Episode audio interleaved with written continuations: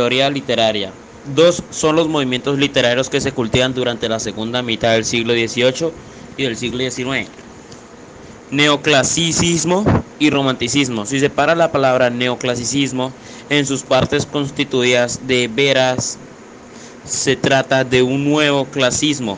Lea acerca del clasismo, para ello ingresa a nuestra página www.educarvirtual.com.com. Busca el link clasismo. El neoclasismo se caracteriza por la unión de lo bello y lo verdadero. De lo bello, lo útil predominó en el mundo exterior sobre el, mundo interior. Trató temas políticos, sociales, militares, a través de la descripción de las costumbres de grupos sociales, paisajes americanos y, a, y, y aña, hazañas liberadas.